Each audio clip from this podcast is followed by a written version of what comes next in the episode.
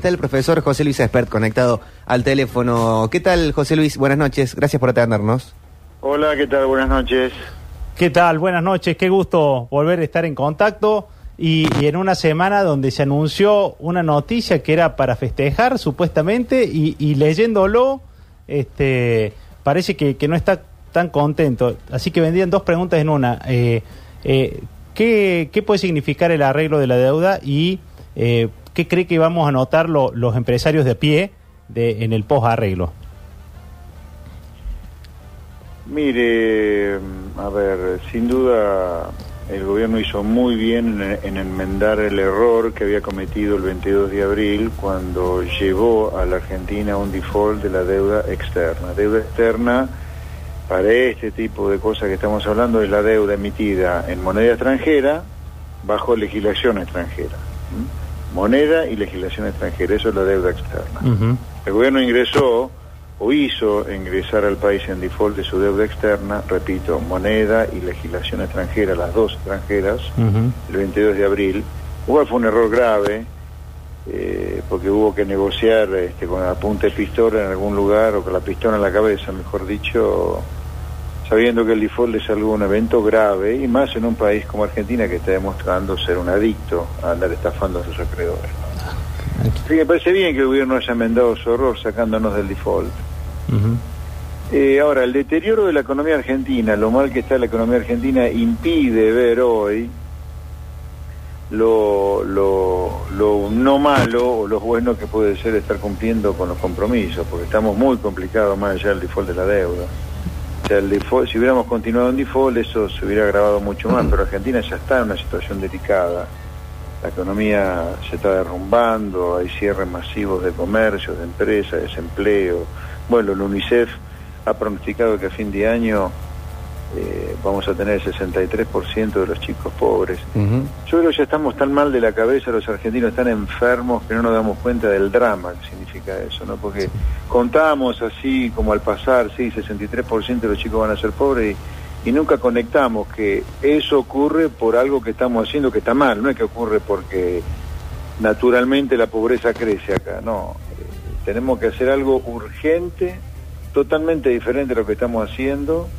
La buena noticia es que lo que tenemos que hacer está dentro del menú de los seres humanos a los cuales le va bien en el mundo. Basta imitar a aquellos países que le va bien para cortar con esto, pero me aterra la incapacidad para conectar que tenemos los argentinos, el drama de lo que nos ocurre con lo que hacemos. Y hay una relación estricta entre lo que hacemos y el drama que nos pasa. Pero no sé por qué demonio nosotros no conectamos. Creemos que lo que nos pasa de malo es porque, no sé, hay un hipopótamo en algún planeta que no conocemos que está pillando contra Argentina. No, no, no es así. Lo que nos pasa, la inseguridad, la droga, esta pobreza casi genocida para con nosotros mismos de tener 63% de los chicos pobres, eh, es por lo que hacemos, es por esto que hacemos, es por ejemplo por cosas como la ley de teletrabajo que han sancionado en el Congreso, que destruye el teletrabajo, es por cosas como la ley de alquileres, donde ya los inquilinos se están quejando por los costos en los cuales han aumentado los alquileres, cosa que se la dijo todo el mundo. O sea, esas son las cosas que provocan que a la Argentina le vaya tan mal, pero por alguna razón que desconozco no cambiamos, no cambiamos en serio, vivimos justificando por qué no se puede cambiar y ya tenemos 63% de los chicos pobres en Argentina. Sí, José Luis, usted planteó de, de hacer lo que hacen lo- lo- los países que les va bien. Eh, el modelo, un, un país que pensamos que le estaba haciendo bien era Chile y empezó a colapsar. Es como que eh, empiezan a colapsar varias economías, quizás por la pandemia o quizás por otras cuestiones que, que tienen que ver con razones más ver, endémicas. Eh, para ser bien honestos intelectualmente sobre Chile, yo creo que Chile es un ejemplo. Ujú. Y ahora, eh, obviemos todo lo que está pasando en el mundo, olvidémonos de la cuarentena para hacer este juicio. Dale. ¿no? O olvidémonos de la pandemia.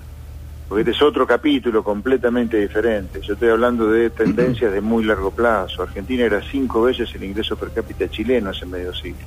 Claro. Hoy Chile tiene 25 más de ingreso per cápita que nosotros. Eso no quita que no haya problemas. Que de todas maneras los problemas en Chile previos a la pandemia tienen que ver con el accionar de una izquierda muy radicalizada. pero tomemos como ejemplo Uruguay, eh, Paraguay, no sé, si usted quiere, vamos, vayámonos del continente americano, vámonos a Australia, Nueva Zelanda, países con los cuales se los comparaba la Argentina después de la Segunda Guerra.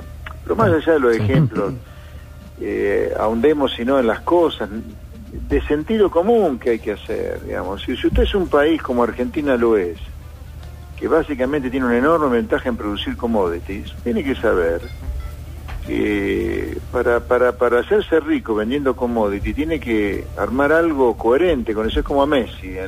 a Messi lo rodean de manera adecuada en Barcelona, independientemente de quién juegue en Barcelona. Se lo rodea de manera adecuada para que Messi sea, además de un genio, más genio del que ya es, bien rodeado. Bueno, Argentina es una economía de commodity y por culpa de renegar de eso, es que le está haciendo tan mal. Entonces la primera cosa que hay que hacer acá es reconocer que uno es un productor de commodities, agro, agro, industria exportadora no tradicional, energía, petróleo, minería, citrus, todo lo que son las economías regionales. Todo es commodities en Argentina. El turismo incluso es un commodity. ¿Commodity qué significa? Commodity es algo que el que quiere consumir eso lo puede consumir acá o en cualquier otro lado del mundo. Por ejemplo, vacacionar hay muchos lugares con bellezas incomparables en el mundo, muchos lugares, como Argentina. Argentina es un gran exportador de turismo, es un gran exportador del commodity llamado turismo. Lo mismo ocurre con el agro, la minería. Eh, ahora, si usted es un productor de commodity, no reniegue de eso. Aproveche esa ventaja en producir commodities en un estadio inicial del desarrollo, que después, mientras usted se va haciendo rico exportando commodities nada más, y a poco va a empezar a generarle cada vez más valor agregado a las exportaciones. Y yo les cuento esto, esto que le cuento, no es que ocurre en un planeta que nosotros desconocemos, ocurre en la Tierra, falta revisar la historia del mundo. Los países nunca han renegado su ventaja comparativa, China con industrias intensivas en mano de obra, Estados Unidos en productos de alto contenido tecnológico. Si Argentina reconociera eso y supiera aprovechar sus ventajas comparativas y en lugar de hacerlo jugar a Messi y, en lugar de dejarlo hacerlo jugar a Messi como pilar de los Pumas, como estamos haciendo nosotros con Argentina, lo hacemos jugar de 10 en el fútbol, le bárbaro. Ahora eso significa tener una economía abierta al mundo, un Estado muy chiquito que cobre pocos impuestos y leyes laborales muy, muy diferentes a las actuales. Y no hay que tener vergüenza en decirlo esto, sí, flexibilidad laboral absoluta. ¿De qué nos sirve estas regulaciones laborales que tenemos si tenemos 6 millones de trabajadores trabajando en negro? Un trabajador en negro es un trabajador sin justicia social alguna, sin vacaciones, sin aguinaldo, sin medicina, no tiene nada un trabajador en negro. Sin embargo, cada vez que uno dice, sí, tenés que cambiar las leyes laborales, querido. ¿Cómo no la va a cambiar si tenés 6 millones de trabajadores trabajando en negro? Ah, no, la flexibilidad laboral, ¿qué? ¿Está mal? El mercado laboral sea flexible? ¿Dónde está lo malo de eso? Y me traigan ejemplos de que mercado laboral es flexible le hace mal a los trabajadores. ¿Me entiendes? Nosotros compramos todos los buzones de una clase política, empresarial, a veces y sindical, nefasta para Argentina. Compramos todos esos pescados podridos, se los compramos todos. Ahora, en lugar de comprar esos buzones, en lugar de comprar esos pescados podridos, ¿por qué no miramos al mundo que prospera, que le va bien, imitamos algo de eso. Yo la, cosa no la explico, pero ni siquiera con 63% de los chicos pobres somos capaces de cambiar nosotros. Eh, José Luis, em, hoy un empresario de la comunicación como Mario Pergolini, en entrevista con Jorge Lanata, dijo Argentina tiene que abandonar la idea de ser un país industrializado y tenemos que apuntar a la tecnología. Estaba hablando eh, sobre la polémica por ley de teletrabajo. ¿Usted coincide con eso? Eh, con esto de, abandonar esta idea de la industria y que eh, este es el Messi del que usted habla, la, eh, el trabajo con la tecnología. ¿Qué opina? Bueno, mire, yo rescato lo que dice Pergolini cuando trató de imbéciles a los miembros del Congreso que sancionaron una ley que destruye el, poco, el único mercado laboral que estaba funcionando ahora en el medio de la cuarentena, que es el teletrabajo. Ahora, la otra parte, obviamente Pergolini no tiene por qué saberlo porque no es economista profesional, no, no es cierto. Argentina no tiene que abandonar ningún proyecto de ningún tipo. Pero la industrialización esta, que estamos intentando que funcione hace 80 años, impidiendo a la Argentina vincularse con el mundo para desarrollar una industria que solo compita con importaciones, la famosa sustitución de importaciones, ya fracasó ese proyecto. ¿Hasta cuándo vamos a insistir con eso? Ujú. ¿Y qué es lo que Eso no fue? significa que abandone usted la idea de una industria, pero sí puede pensar en otra industria. Sí. Mire, se lo pongo eh, en, un ejemplo muy concreto. ¿Por qué está mal renunciar a una industrialización? Está mal renunciar a esta industrialización que queremos hacer nosotros, basado solo en la sustitución de importaciones. Pero si usted dice, miren, la verdad, hay países donde la gente puede importar, importa todos los autos. No se fabrican autos en ese país. En Chile no se fabrican autos. En Uruguay no se fabrican autos. En Australia no se fabrican autos. Son países que ya casi los tres, hasta Uruguay es un ejemplo para nosotros. Mire la decadencia, ¿no? que ya Uruguay es un ejemplo. Hace medio siglo Argentina era, no sé, una potencia mundial al lado de Uruguay. Bueno, Uruguay ya compite con nuestros capitales. Entonces, ok, no fabricamos más autos, importamos todos los autos. Uy, ¿qué hacemos con todos los empleados de las automotrices? ¿En la calle? No. Fabrica otros fierros que tengan cuatro ruedas. ¿Cuáles son esos fierros para seguir empleando a toda esa gente las fábricas de autos?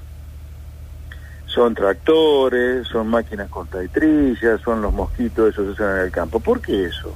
Y bueno, si usted abre la economía al comercio del mundo, la expresión agropecuaria, la expresión de la producción agropecuaria haría que acá se produzcan tractores, se produzcan cosechadoras, porque no daríamos más de producir y producir y producir alimento para el mundo. Entonces, si usted, en lugar de vivir robándole la plata a los consumidores de autos argentinos como se les roba acá, porque todos los autos salen carísimos y son unas chapas de cuarta las que fabricamos acá, ¿por qué no permitimos que la gente compre todos los autos importados que quiera y fabricamos otra cosa en la fábrica en la cual se fabrican autos? Entonces, no hay que abandonar la industrialización de ninguna manera, pero usted puede abandonar esta industrialización, que si usted me dijera, miren, no va bárbaro, bueno, ok, es una estupidez proponer cambiar, pero no va como el traste Ujú. con esta idea de sustituir importaciones de hace un siglo. Yo no digo que no haya que cuidar algún sectorcito muy sensible, como se dice. Ahora, poner a todo un país, ir en contra de su ventaja comparativa, que es commodities, para desarrollar una industria, solamente en un país que tiene la cabeza quemada y una dirigencia muy atorrante, puede prosperar, porque países después de dos décadas, tres décadas, que le va mal haciendo algo, cambian. No, nosotros hace casi un siglo que estamos con esta historia de, de desarrollar una industria solo al calor de la sustitución de importación y no va mal y no cambiamos. Yo no digo que no haya que tener industria, pero Gorini está equivocado, que hay que olvidarse de la industrialización. Hay que olvidarse de esta industrialización. Ujú. Se tiene que hacer, en lugar de pensar, eh, esa idea de industrializarse así viene de la época del desarrollo de las economías nacionales, por después de la Segunda Guerra, que hubo una ola de nacionalismo después que se le ganó este, eh, a- al, al eje, los aliados, pero eso ya pasó, ya fue todo eso. Mire, yo no tengo nada en contra de nadie como persona del pasado, pero hagamos otra cosa porque no nos está yendo bien, nos está yendo cada vez peor. Repito, la UNICEF ha pronosticado que Argentina este año va a tener 63% de sus chicos pobres. ¿Sabe lo que significa eso? Estamos condenando a la pobreza extrema a gran parte del país en el futuro, porque esos chicos que son pobres no van a, no van a tener sus facultades mentales desarrolladas para poder adquirir conocimiento como se requiere en una sociedad donde lo que paga es el conocimiento. Entonces nosotros estamos suicidándonos nosotros mismos pensando que usted alguna vez le va a ir bien haciendo lo que está haciendo. A ver, en la Argentina en el último medio siglo, todos los planes económicos han terminado en fracasos estrepitosos. Pero no, no han sido distintos entre sí. Le quería preguntar, este, ¿Eh? por, la, por las dudas que esté enganchándose, estamos hablando con José Luis Espert. Eh, los planes, usted dice los 50 años, hay gente que dice 30, 80, eh, 100 o, o lo que sea. ¿No han sido distintos los planes económicos? ¿No, no venimos eh, pendulando entre eh, No, una no, cosa no, no, financiera, una cosa populista? No, no, no, no, no. Todos los planes económicos, Rodriga, el, el, de, el de inflación cero de Helvar, el de Martínez Dios, el Plaustral, el de Menem, el de Néstor y Cristina, el de Macri, todos han terminado con terribles crisis como consecuencia de los déficits fiscales. ¿Pero no son distintos Eso uno del otro o coinciden todos en el. Ahora, déficit fiscal? Nos hacen creer que si bajamos el gasto público se prende fuego el país, cuando en realidad el país se prende fuego sin bajar el gasto público, sin tocarlo. Y hay que plantearlo con claridad. La gente no da más de pagar impuestos, hay que bajarles impuestos a la gente No puede ser que las cosas a la gente le salga todo carísimo por los impuestos que todo tiene adentro, pero para eso usted tiene que bajar el gasto. Y la clase política tiene que pagar el costo político de bajar el gasto. Porque en Argentina hay demasiados políticos, demasiada gente viviendo la política, que se aprovecha del comerciante, del industrial, del autónomo, que no da más de pagar impuestos. Entonces, en ese sentido hay que ser claro, porque la nueva demagogia es bajar impuestos, bajar impuestos, así, ¿cómo se hace para bajar impuestos? Para poder bajar impuestos hay que bajar el gasto, porque el déficit nada más. Bien. Ahora, para bajar el gasto usted tiene que decir, hay que regionalizar el país, porque hay demasiadas provincias y demasiados municipios. Ujú. Sí, ¿tiene que haber menos municipios y menos provincias? Sí, señor, tiene que haber. Si no, nunca le va a bajar el gas- el- el- los impuestos a la gente de trabajo. José Luis, Tiene que haber mucho menos políticos viviendo la política y puntero y amigote, y mucha más gente viviendo del trabajo en un comercio, en una industria, o en tu oficinita como autónomo o como empleado. ¿sí? Bien. ¿le han adelantado algo de la reforma laboral que el presidente Fernández dijo que estaba por enviar eh, a, tratar al Congreso? No, no, no. De la reforma No, no, impositiva, perdón. Impos- impositiva, no, no, bueno, dicen que van a, a subir impuestos a las ganancias, bueno, lo de siempre, no, no, no va, no va, no, No. es así. Le, le hago una, una consulta. eh, vio que como acto in- di- y, casi inmediato de que se llegó al acuerdo fue eh, el kirchnerismo diciendo le estamos pagando la deuda que generó Macri y, ma- eh, este, y, el, y el PRO defendiéndose diciendo que era la deuda. Usted que los, los insultó a los dos por igual durante la campaña, este, ¿qué, terminamos arreglando? ¿Una deuda eh, de, lo- de los cuatro años de, gestión de Macri y, el endeudamiento que tuvimos o ya veníamos arrastrando este, un endeudamiento importante? No, bueno, pero es, es, es, es fácil de, de rebatir el argumento ridículo del kirchnerismo que solo fue Macri, pero por Dios, este, eh, la deuda pública argentina ha provocado defaults cada dos por tres, permanentemente Argentina vive en default. Y además ese tampoco es el problema, el problema no es la deuda pública, el problema son los déficits fiscales. Que cuando se financian con deuda terminamos en default y cuando se financian con emisión, como ahora, Argentina va a ir a una explosión de la tasa de inflación en, en algunos de los próximos años. Mm. Entonces los déficits fiscales siempre son perjudiciales para la gente porque terminan en crisis de default, donde se nos corta el crédito a todo y las empresas quedan este, mirando los rabanitos de abajo, o estallidos inflacionarios que hacen explotar la pobreza, como va a ocurrir en los próximos años por la mega emisión monetaria que está haciendo el gobierno de Fernández. Entonces el problema no es la deuda, el problema es el déficit fiscal que provoca la emisión de deuda y que luego, o y otras veces, cuando se financia con la maquinita del central, terminamos en grandes estallidos inflacionarios como el que va a venir. ¿eh? ¿Sí?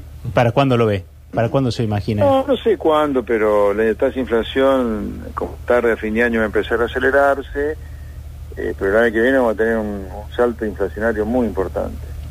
Bien. Vamos a estar con dos dígitos, dos dígitos muy altos, hasta bordeando los tres dígitos también. Uh, Por, por último, eh, estamos a casi un año de que usted estuvo en elecciones y se metió en el barro con, con y lo maltrataron de los dos lados. En algunos lugares ni siquiera le dejaban presentar candidato, en otros lados Sí. lo atacaron.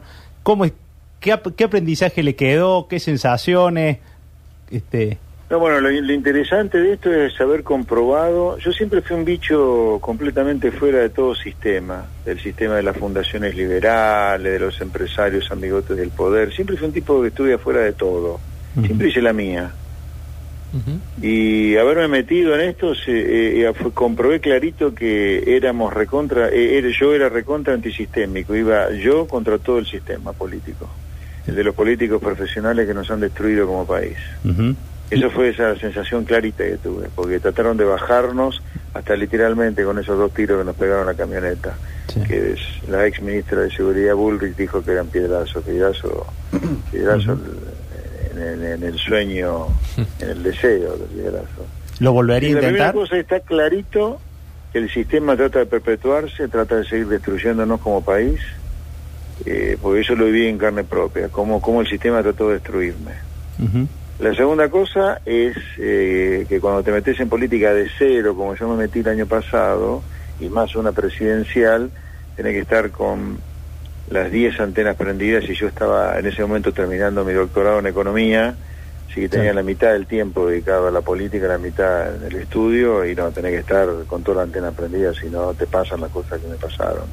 Pero el balance fue muy, muy positivo porque eh, hoy hay una movida de los neoliberales, los liberales para querer competir en política que no existía hasta el año pasado que nosotros empezamos. Así que bienvenido porque sin liberales este, involucrados en política para defender esta cosa que yo le digo, el sentido común, es muy difícil que la Argentina le vaya bien. La batalla en el llano no alcanza para cambiar un país que tiene la cabeza quemada. Mm. ¿Y, y, y lo volvería a intentar? ¿O ya no? Sí, claro, si no, el año que viene muy probablemente yo sea candidato a diputado nacional por la provincia de Buenos Ah. Aires. Ah. Porque yo soy nacido en Pergamino y vivo en provincia, así que probablemente vaya por ahí. Y, y, va, Estamos y, trabajando en eso. y- y en, en un partido propio o volvería a ser... eh, a- No, estamos eh, trabajando con la UCD, con el Partido Libertario y eh, eh, el Partido Anticorrupción en la provincia de Buenos Aires y conversando para hacer una alianza lo más grande posible el año que viene con el Partido Demócrata, el Partido López Murphy, el Partido de Cintia Houghton. No, la idea es armar una alianza bien, bien amplia Bien, claro. de todo lo que es el espacio de sentido común para ir a competir el año que viene contra Cambiemos y contra el kirchnerismo. Mm. Esa es la idea. Por último, una pregunta que, que, que si quiere me la contesta. Una, una cuestión que contaba eh, Alconada Mont, que es carísimo, una forma de dejar gente fuera de la política es hacer carísimo el meterse en una elección. O sea, eh, casi prohibitivo. Eh, por eso, de esa manera, much- se logra que mucha gente no se quiera meter. Eh, le- ¿Ya pudo acomodar las arcas? ¿Es tan, es tan caro como dicen el, el mover el- los aparatos políticos? Sí, es caro, pero no es lo que dicen la políticos profesionales lo que cuestan. Ahí hay mucho choreo. Ah, Ajá. Es caro, pero no tan caro. ah, Bien. qué bueno tenerlo. Expert, para, para despedirlo, ¿quién fue el, para usted el, el mejor presidente desde la vuelta de la democracia? ¿O el menos peor? El menos peor, el menos malo. Son fueron todos pésimos, porque todos terminaron en alguna crisis. Todos. Alfonsín en hiper, Menem con su plan terminó en la crisis 2001-2002, De la Rúa fue un accidente ahí. Néstor y Cristina nos llevaron un camino bordeando Venezuela, Macri reventó lo poco de sentido común que representaba. El menos malo fue Menem, por lo menos intentó hacer durante algún, durante su primer mandato, el segundo fue un desastre. Mm. Eh, pero ahí nos puso, nos, pu- nos dio un olorcito a primer mundo durante algún tiempo. ¿A Dualde ni lo nombro? No, bueno, porque Dualde eh, de la Rúa fueron un tránsito entre el desastre de la convertibilidad y el kirchnerismo, ¿no? No, no me parece que hayan sido determinantes, la verdad. Porque fue como la bomba, lamentablemente, en Beirut, ¿no? Fue Dualde y de la Rúa, o de la Rúa Dualde fueron parte de esas esquirlas que quedaron, ¿no? El desastre fue Menem y su segundo mandato en particular. Clarísimo. Muy amable, Expert, como siempre. Muchas gracias. nada, Muchísimas gracias. Gracias. Buenas noches.